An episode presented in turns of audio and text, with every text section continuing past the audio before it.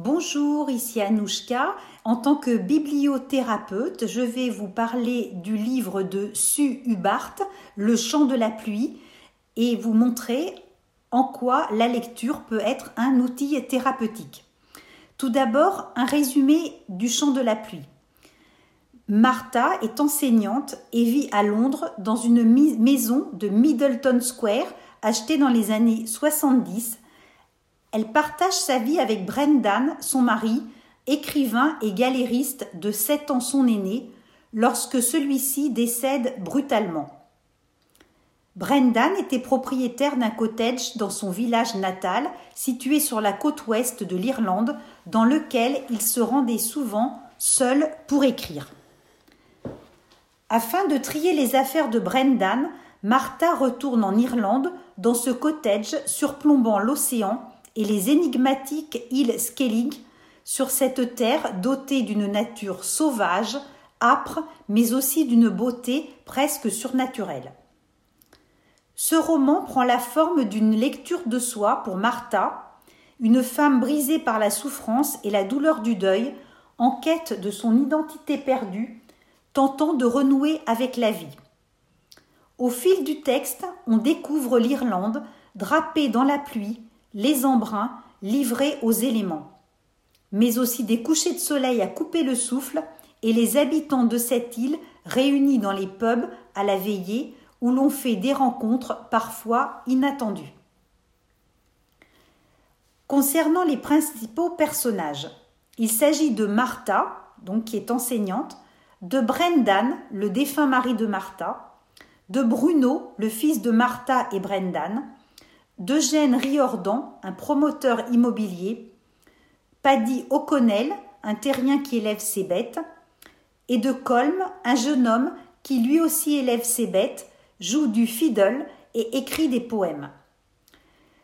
Aujourd'hui, je ne vous parlerai que des deux personnages principaux car il y a une grande densité et une grande richesse euh, en termes de personnages et de, différents euh, aspects euh, en tant que la lecture peut être un outil thérapeutique. Alors tout d'abord Martha.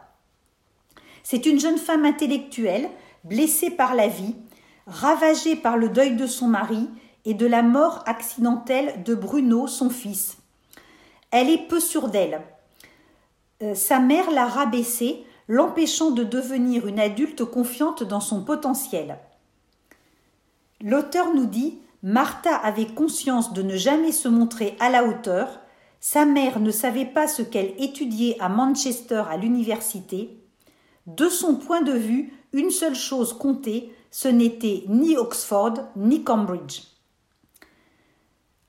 Alors, ce qui est primordial pour advenir à soi-même, c'est de comprendre le plus jeune possible que l'on n'existe pas uniquement dans le regard de l'autre et notamment dans le regard des parents. Les autres sont notre miroir, mais nous avons bien sûr notre libre arbitre et nous devons le constituer dès la plus jeune enfance. Le principal, c'est de se reconnaître dans ce que l'on fait, de sentir celui ou celle qui s'épanouit en nous en tant qu'un être humain.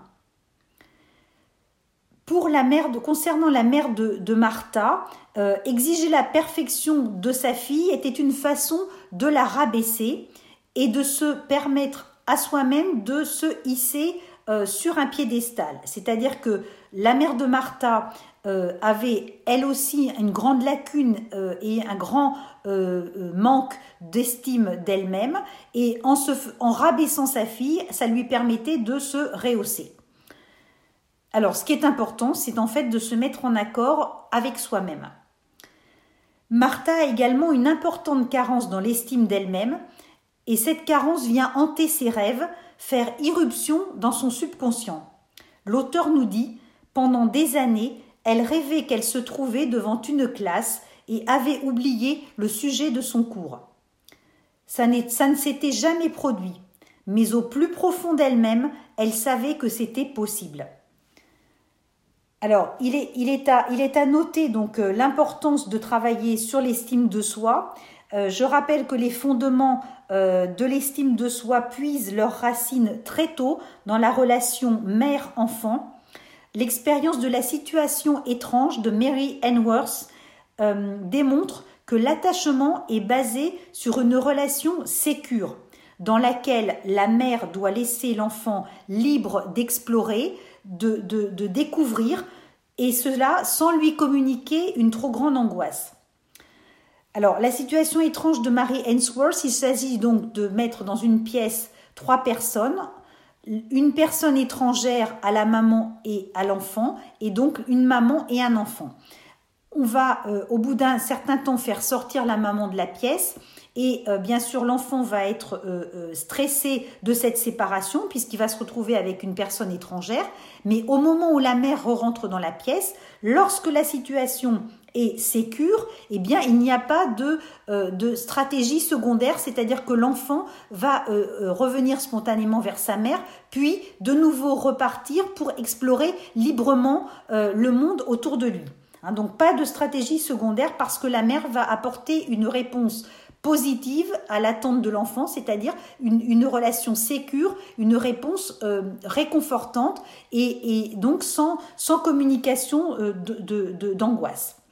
Mais je rappelle qu'il est toujours possible de travailler euh, sur l'estime de soi et cela à tout âge, de même que le cerveau a une certaine plasticité, et c'est bien connu maintenant des neurosciences. Le cerveau s'adapte à tous les âges et peut apprendre à tout, on peut apprendre à tout âge. De la même façon, on peut travailler sur l'estime de soi euh, à tous les âges.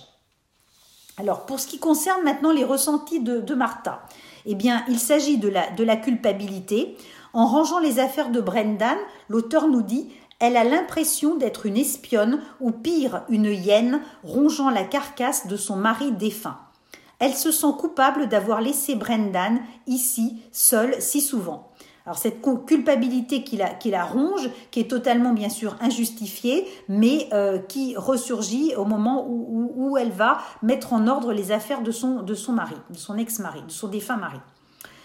Il y a également beaucoup de souffrance et là, euh, elle va souffrir en découvrant un carnet d'adresses dans lequel est inscrit l'adresse de Sophie Bowden, la maîtresse de Brendan, éditrice chez Thames and Houston, de 20 ans sa cadette, L'auteur nous dit le passé fait irruption dans le présent. Et ça, ça l'a fait profondément souffrir euh, de, de, remémorer euh, la maîtresse de, son mari. Euh, cette souffrance est doublée d'une profonde angoisse et étroitement liée à la mort et au deuil. L'auteur nous dit la découverte du carnet d'adresse l'a déprimée. Une courte existence résumée par une liste de noms également éphémères. Alors, il est à noter aussi que euh, la, dépression suivant euh, euh, est une amputation du futur. en effet, elle est une perturbation de la capacité d'appréhender le temps. Et l'auteur nous dit, détruite par le deuil, elle n'osait avancer vers un avenir incertain, point fatidique qui sépare l'existence du néant. Alors, il y a une continuité entre passé, présent et futur, mais lorsqu'il y a des pressions, euh, le, passé fait irruption souvent dans le présent, mais le présent, en fait, est, lui aussi euh, euh, maltraité, et par conséquent, elle n'est pas à l'aise à vivre dans, dans l'instant présent, et puisqu'elle n'est pas en accord et en phase avec l'instant présent dans l'ici et maintenant, elle, et qu'elle n'a plus d'espoir euh, pour, le, pour un futur qui est, qui est incertain, eh bien, euh, sans espoir, euh, il n'y a pas de futur. Le futur n'est pas, n'est pas possible. Christian Bobin nous dit cette très jolie phrase Nul ne peut vivre une seule seconde sans espoir. Et effectivement, sans espoir, il n'y a pas d'avenir. Alors, il y a également euh, euh, la découverte des choses cachées. Euh, Martha va découvrir des carnets remplis de croquis, de macareux communs, de mouettes et tridactyles, accompagnés de dates, heures et emplacements. Alors, Martha dira, ce n'est pas un péché bien grave, mais un secret tout de même. Elle ne parvient à évoquer qu'une image floue de l'homme auprès duquel elle s'est réveillée chaque matin pendant plus de 30 ans. Alors, Martha ignorait la passion de Brendan pour l'ornithologie, elle le, découvre maintenant qu'il est, mort, et effectivement, avec tous ces petits secrets qui, s'accumulent les uns sur les autres, elle se dit que finalement, elle a peut-être vécu pendant 30 ans à côté d'un étranger, euh, sur, en quelque sorte des rails parallèles. Et puis, euh, elle découvre aussi dans ses carnets le fait que Brendan est allé seul sur les îles Skellig, euh, où vivaient jadis des moines dans une totale abstinence et un dénuement extrême. Alors Martha et, Brendan avaient promis à Bruno, leur fils, d'aller sur ces îles juste avant euh, qu'ils euh, de repartir d'Irlande et le temps les en a euh, empêchés et juste après Bruno est parti en camp scout et donc est décédé lui aussi accidentellement pendant ce camp scout et pendant une excursion. Alors le, but, euh, des, moines sur cette île, hein, qui, étaient reclus sur cette île, était d'éteindre leur orgueil dans une soumission absolue. Et euh, donc cette petite euh, cachotterie de Brendan, ce secret de Brendan, se surajoute encore à, la découverte des choses cachées, notamment au fait qu'il avait une passion pour l'ornithologie inconnue de, Martha. Alors, Brendan notera sur ses carnets j'ai vu la grande muraille de Chine, la mosquée bleue d'Istanbul et l'Alhambra de Grenade, mais cet endroit est un des plus extraordinaires que j'ai jamais vus. Nul besoin d'être croyant pour être ému par cet endroit. Sa simple existence le rend sacré. Chacun de nous a besoin de redécouvrir l'essentiel, de trouver un paysage qui convienne à nos rêves et à nos déceptions. Lorsqu'il ne reste plus rien, il y a encore l'océan et le ciel. Alors, c'est se rapprocher de la nature permet euh, de redécouvrir l'essentiel, de se reconnecter à soi, de retrouver la paix en contemplant la beauté du monde et de la nature. Et puis, euh, Martha va également tenter euh, de se rassurer en pensant que Brendan lui était revenu sans doute retenu par quelque chose de plus essentiel, nous dit l'auteur, sous-entendu que le plaisir charnel. Donc elle se dit que peut-être euh, il y avait quand même cette, connexion intellectuelle, cette, fusion euh, euh, spirituelle et intellectuelle qui a fait que malgré l'âge et malgré le temps qui passe, eh bien Brendan lui, lui était revenu. Il y a également dans ce texte la violence de la réminiscence. L'auteur nous dit les souvenirs refont surface à la manière des moutons qui meurent dans les tourbières et dont les ossements réapparaissent lors de fortes pluies. Alors cette image très violente de la pluie qui, ravine la terre et qui fait ressurgir euh, les ossements comme le passé qui ressort, hein, euh, qui, ressurgit et, euh, qui bien sûr fait fortement souffrir Martha, donc la violence de la réminiscence. Alors, il y aura aussi les insomnies qui viennent s'ajouter euh, à, la pathologie de, de, Martha, puisque bien sûr, on l'aura compris, euh, euh, tous ces symptômes sont étroitement reliés à, la pathologie dépressive hein, de, de Martha. Et puis, il y a également le déni des émotions et des sentiments. Alors, le déni euh, est un mécanisme de défense, euh, de gestion euh, émotionnelle inconsciente qui permet d'éviter l'effondrement face à une réalité trop angoissante. Alors, Martha préférait enfouir tout ça plutôt que de voir ressurgir une souffrance qui, la conduirait à un effondrement parce que la, réalité est vraiment trop anxiogène pour elle. Il y a également dans ce texte la perte, et l'auteur nous dit que comme amputée, elle s'était accoutumée à sa perte. Alors accoutumée à la perte de, Bruno, son fils, et maintenant s'accoutumer à, la perte douloureuse de, euh, de Brendan. Mais il y a quand même une forme de réconfort euh, euh, pour Martha, et ce réconfort, elle va le trouver grâce à, l'identification qu'elle va faire d'elle-même. Euh, elle va s'identifier aux femmes miséreuses d'Irlande.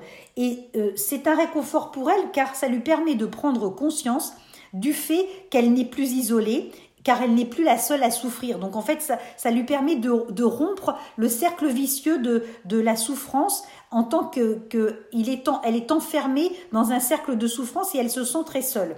Hein. Cette solitude, eh bien, elle s'était abattue bien sûr euh, sur elle après la mort de, de, son fils Bruno et, maintenant encore plus maintenant qu'elle se trouve euh, face à la mort de, son, son défunt mari. Et l'auteur nous dit, elle était là, la solitude, dans le, dans le tumulte de la journée, comme dans le tumulte de la nuit, une solitude désormais sans fin. Alors, euh, cette identification aux femmes miséreuses lui permet un petit peu de rompre, ce, ce, cercle vicieux. Et puis je rebondis aussi sur la, nostalgie de, la jeunesse. Hein. Euh, Martha dira, il n'y a rien de digne dans le fait de vieillir. Et toujours en lien avec le fait de vieillir, eh bien, il y a aussi dans ce texte le rapport au corps hein, qui change euh, face à la vieillesse. Et Martha dira qu'elle ne savait pas si elle pourrait se rendre vulnérable se déshabiller devant quelqu'un de nouveau, lui exposer ses vergetures, sa chair où se lit le passage des années. Alors, euh, évidemment, il y, a, le fait de se dire, je suis toute seule, mais je ne sais pas si je pourrais encore euh, avoir quelqu'un, encore plaire et encore être capable de me, mettre à nu euh, et de, montrer sur mon corps les, traces de, la vieillesse, hein, puisque Martha, dans le, dans le texte, est âgée de 56 ans. Et il s'agit aussi peut-être de, euh, et sans doute même, d'accepter que lorsque la, passion euh, s'efface avec le temps, avec l'âge, eh bien, il faut euh, accepter de, ce glissement de la passion vers, vers la tendresse. Alors, juste deux, remèdes à son mal-être, hein, parce que je ne vais pas dévoiler tout le texte, parce que je vais vous renvoyer pour lire ce, magnifique roman qui, est très, qui, est, qui, est, très poignant et très profond. Euh, deux remèdes. Alors, elle parle du yoga et elle dira qu'elle n'est pas très douée. Pourtant, enchaîner les chiens la tête en bas et les planches calme le cours de ses pensées, ses muscles se relâchent et l'effort physique remplace son hyperactivité mentale.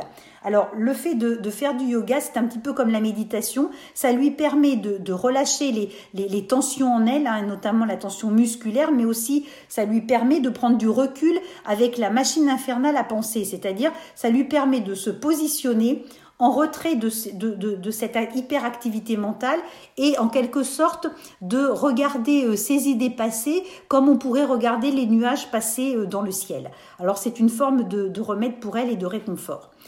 Elle va également parler de la, de la foi, en tant qu'elle dira qu'elle n'est pas croyante. Euh, l'auteur nous dit croire, se convertir, se vouer à tous les saints pour ne plus souffrir qu'on lui rende son fils, ça n'avait pas marché. Dieu, s'il existait, ne s'abaissait jamais à de tels marchandages. Alors, elle serait prête à tout donner, même à croire alors qu'elle est, elle est euh, athée, mais euh, croire pour qu'on lui rende son fils. Mais bien sûr, euh, ça n'a pas fonctionné. Bon, il peut euh, il y avoir aussi, par rapport à la croyance, je pense, euh, une croyance en la vie, et, la vie reprend toujours ses droits, et, quelquefois, évidemment, c'est compliqué parce qu'on a beaucoup de souffrance, mais la croyance en la vie peut, et en la beauté de la vie peut nous aider à remonter la pente. Alors maintenant, quelques mots sur Brendan. Euh, Brendan était un, jeune homme euh, avec euh, des cheveux longs et des chemises à fleurs. Il incarnait parfaitement la, jeunesse et, l'enthousiasme de Carnaby Street. Lorsqu'il s'était présenté à la galerie du père de Martha, sans prévenir, l'auteur nous dit L'après-midi n'était pas terminé que son père avait offert de l'embaucher. C'est un risque, avait-il dit, je sais. Le monde de l'art est en train de changer. C'est un jeune homme très brillant. Et puis, euh, Brendan pouvait être également défini par son identité de citadin, de marchand d'art et d'écrivain. Et Martha se dit que peut-être il revenait au cottage pour renouer avec ce qu'il avait perdu, c'est-à-dire en menant une existence très frénétique dans la vie euh, quotidienne. Brendan avait eu une enfance heureuse, ses parents étaient directeurs d'hôtel dans le Dorset, Brendan avait été accepté à l'Institut Cortot en histoire de l'art. Alors, contrairement à, Martha, euh, qui avait eu une vie euh, très stricte, très, très conformiste, très, euh, très protocolaire et, et, baignée dans, l'ordre, eh bien, Brendan avait eu une vie plutôt, plutôt joyeuse et plutôt assez insouciante et, plus, plus je vais dire, avait mené une existence enfant assez joyeuse et assez, assez heureuse. Concernant les ressentis euh, de Brendan, eh bien, il était toujours de bonne humeur, ce qui avait euh, parfois le don d'exaspérer euh, Martha, qui pensait que la vie n'était pas un long fleuve tranquille et que parfois on avait le droit d'être imparfait et de se laisser le droit d'être de mauvaise humeur, parce qu'après tout, ça faisait partie de la vie. Alors Brendan évitait également l'introspection, euh, il restait euh, à la surface des choses. L'introspection pour lui se résumait, nous dit l'auteur, à l'épreuve de laisser derrière soi les petites choses qui font le quotidien. Alors c'était vraiment pas une introspection profonde, c'était plutôt rester en surface et s'en contenter. Il vivait euh, dans le déni et l'indécision et en fait il menait euh, avec Martha des vies euh, parallèles déconnectées, surtout depuis la mort de, Bruno qui les avait, profondément marqués et ils avaient été incapables en fait de faire le, deuil de Bruno leur fils. L'auteur nous dit c'était comme si parler du problème risquait de libérer un monstre capable de les engloutir tous les deux. Alors, euh, il préférait euh, euh, mettre tout ça, enterrer tout ça et faire un déni plutôt que de risquer cette souffrance qui allait ressurgir et qui allait les briser peut-être à tout jamais. Il y a aussi dans, ces vies la solitude à deux, je dirais, peut exister. L'auteur nous dit, nous sommes si seuls dans nos moments les plus sombres, personne ne peut nous réconforter, personne. Alors, euh, il y a cette, cette, phrase de Sénèque que tout le monde connaît bien, les grandes douleurs sont, muettes. Euh, eh bien, effectivement, parfois, on ne peut pas les, matérialiser avec des mots, hein, les, exprimer avec des mots. Euh, mais dans le cas de, Brendan et de Martha, eh bien, ils étaient, à deux, mais ils étaient finalement très seuls, ils étaient enquistés chacun dans leur, dans leur solitude et donc menant des vies, somme toute, parallèles. Euh, pour Brendan, à propos de la religion, eh bien, euh, l'auteur nous dit la seule religion pour Brendan, c'était l'art. Il n'y avait pas besoin de Dieu pour avoir une spiritualité. Aucun génocide n'avait été commis au nom de l'art. Une peinture pouvait indiquer une nouvelle façon d'exister dans le monde. Alors, l'art en tant que euh, si on s'imprègne bien de l'art et si on est euh, bien connecté avec euh, une statue ou avec un tableau, on finit par disparaître dans, dans, l'œuvre d'art et par s'effacer au regard face à l'œuvre d'art. L'art peut permettre de renaître à soi-même, tout comme la lecture permet de naître et même de renaître à soi-même. Voilà, pour, conclure euh, cette analyse en tant que la lecture, en tant qu'outil thérapeutique, je dirais que euh, l'amour n'est pas fixe, il fluctue et il est nécessaire d'en prendre conscience et de l'accepter euh, le plus vite possible. Sans raconter la fin de ce très poignant roman, je pense qu'il nous permet de comprendre que ce qui fait souffrir, c'est d'être toujours dans l'attente l'attente de vouloir changer ce qui ne peut pas être changé, et c'est à ce fléau que nous devons d'être déçus. Nous ne pouvons pas tout contrôler, la difficulté réside dans notre capacité à apprendre à lâcher prise, à tenir à distance certains de nos ressentis et pensées. Alors, je, ne parle pas là de, euh, de, de, d'en faire un déni, je parle simplement de prendre du, du, recul par rapport aux ressentis et à la pensée, notamment de comprendre le fonctionnement de nos émotions et de nos ressentis, puisque chaque émotion est en lien avec euh, euh, quelque chose de très précis. Alors une fois qu'on l'a compris, ça peut nous, permettre d'apprendre à regarder passer euh, certaines pensées et certains ressentis comme passent les nuages. Voilà, je vous dis à très bientôt sur un nouveau podcast. C'était Anouchka.